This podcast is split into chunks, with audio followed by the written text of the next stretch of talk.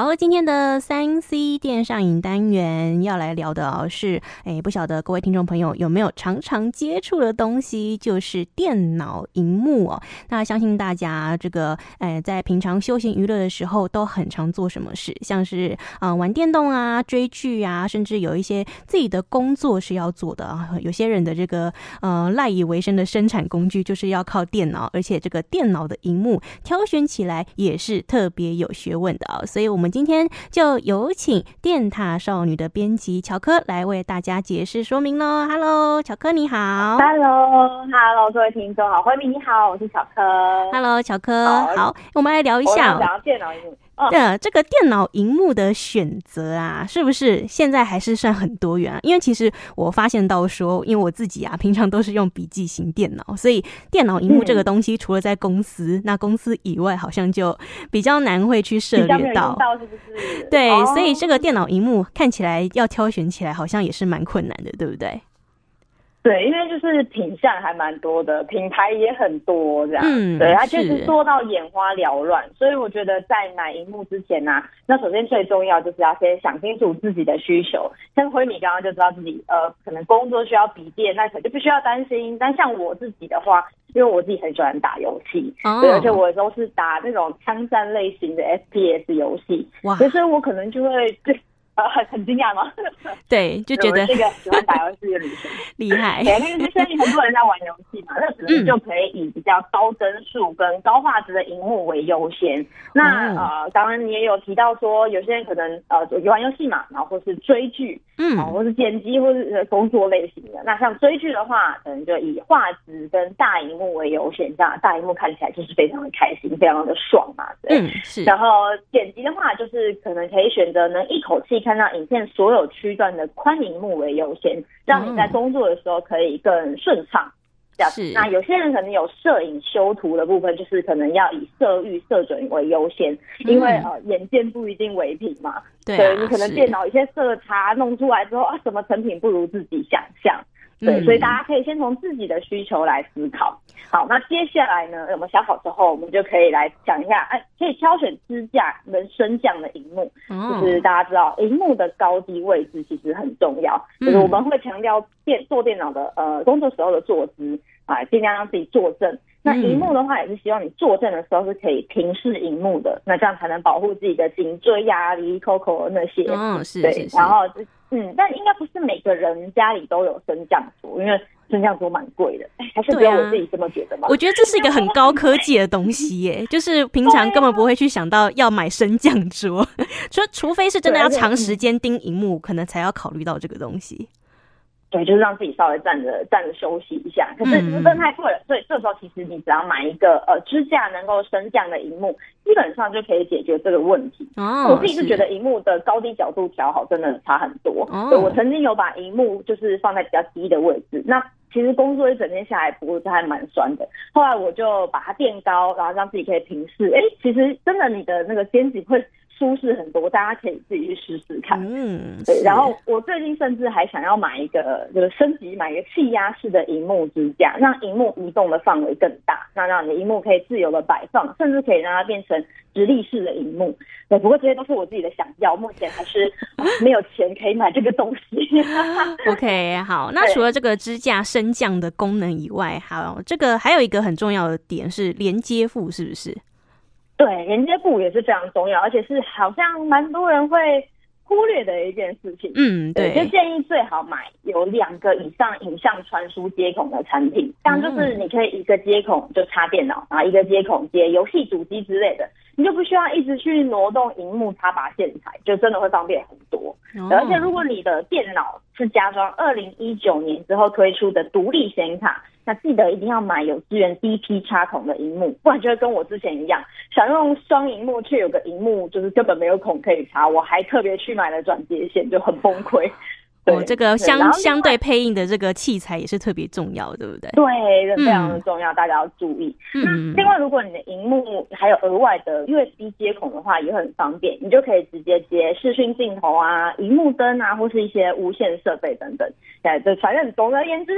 连呃，荧幕的连接部很重要，就是希望大家可以把这连记起来。嗯，就算要买这种很连接部的部分，很炫炮的东西，就是你连接相对应的器材也是特别的重要哦。好，那刚刚讲到这个、嗯、呃，如果你要剪辑需要用到宽荧幕的话，这个宽荧幕是不是也有挑选的标准？对，就是剪辑，然后有剪辑影片的就知道，通常那个影片轨道都很长，然后素材又很多，你在剪辑的时候可能需要前后拉来拉去，就是蛮麻烦的。嗯，那如果你使用宽荧幕的话，就可以一次浏览比较长的轨道进度。那我们自己也有个剪辑师在公司使用宽荧幕，他就跟我说，哦，用起来超舒服。然后没有剪片的时候，也可以在画面上多视窗使用，比如说啊，你左边放呃。工作的东西啊，右边一个小小视窗放个影集啊之类啊，就好。这个还是不好，不要不要偷学。对对对，上班的时候。也有人说，嗯。也有人说宽荧幕打游戏的时候会很有沉浸感。那我之前自己是试过用宽荧幕玩赛车跟枪战游戏。嗯，我自己觉得赛车游戏的体验是真的还不错，就真的很像你是从驾驶座往外看一样。哇！但枪战游戏就见仁见智了，因为像我就觉得哦，视野太宽了，会让我没有办法一次看到所有资讯。就大家可以想象，我眼睛要从荧幕的左上。然后右下的距离就变长了，嗯哦好远，所以反应就变慢了。对，太远了，我头可能还要动一下。就你有什么装备都不晓得。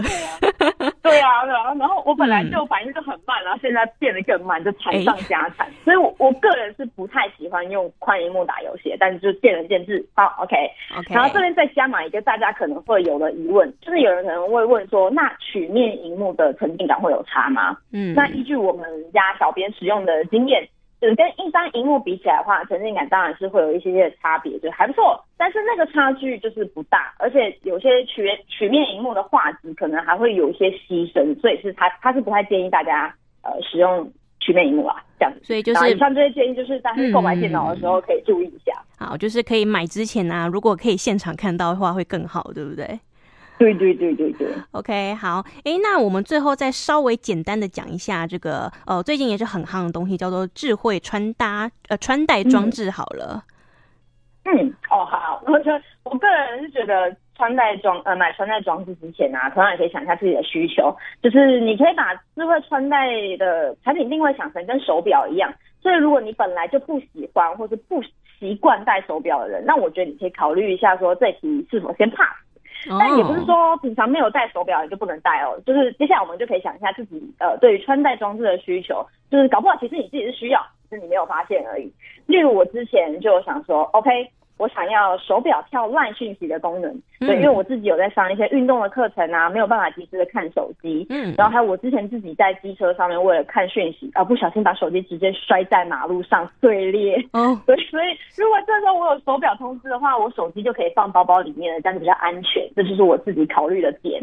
嗯、那像我之前在考虑买智慧穿戴给我呃自己的妈妈的时候，考虑的点则是因为他身体健康的关系，需要记录日常的心率，那我就觉得非买不可，我一定。要买一个智慧穿戴给他，大家就可以从类似这些面向去自己思考看看。嗯，就是有这种手表啊，就是想要随时看讯息，或者是想要检查一下自己的心率啊，跟正不正常这种，比较采用方便性为主啦。没错没错。然后接下来我们想好之后呢，就可以依照功能来看一下要哪一只手表。嗯。那一般的情况下，不管是呃平常平价的小米手环啊，较高比较贵的 Apple Watch。或是跟各家厂牌推各家厂牌推出的智慧穿戴装置，其实大部分都可以呃达到你八成的使用生活情境啊，像是刚刚呃血氧啊、睡眠之类健康记录啊，还有一些行动支付，甚至是支援离线播放音乐，让你在运动的时候就是连手机都不用带。这些功能其实现在大部分厂商都做的还蛮完善的，所以这部分大家都可以其实就可以从自己的预算呐、啊。品牌跟外形喜好去做评估，哦，那除非除非你可能有像是登山喜好，那你就要特别挑一个能长时间运作、不需要充电，那又具备 GPS 地图、高低纬度之类那种资料的装置，或是你喜欢潜水，那就要挑耐高压的防水规格，还有在水面下也可以清楚显示的界面，那最好还能有记录呃记录入水跟出水点的那一种，这就是有特别的需求的话。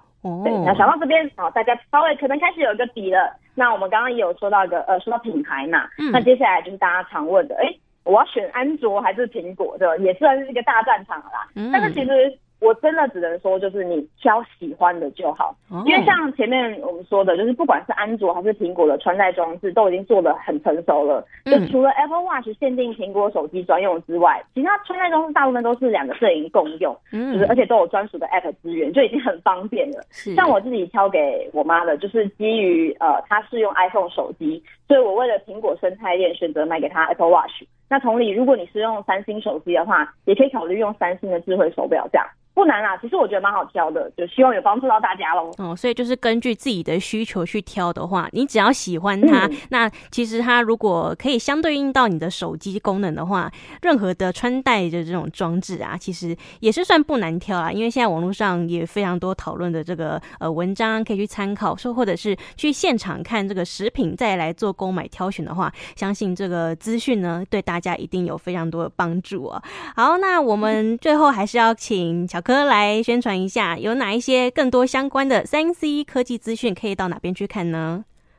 好，可以搜寻电塔少女的 IG、FB，然后 YouTube 跟我们的官网，大家都可以查到非常多的科技资讯哦。嗯，OK，OK，好，那非常今天也是非常感谢我们电塔少女的乔哥在空中陪伴大家，谢谢您喽，谢谢和你，拜拜，谢谢，拜拜。拜拜。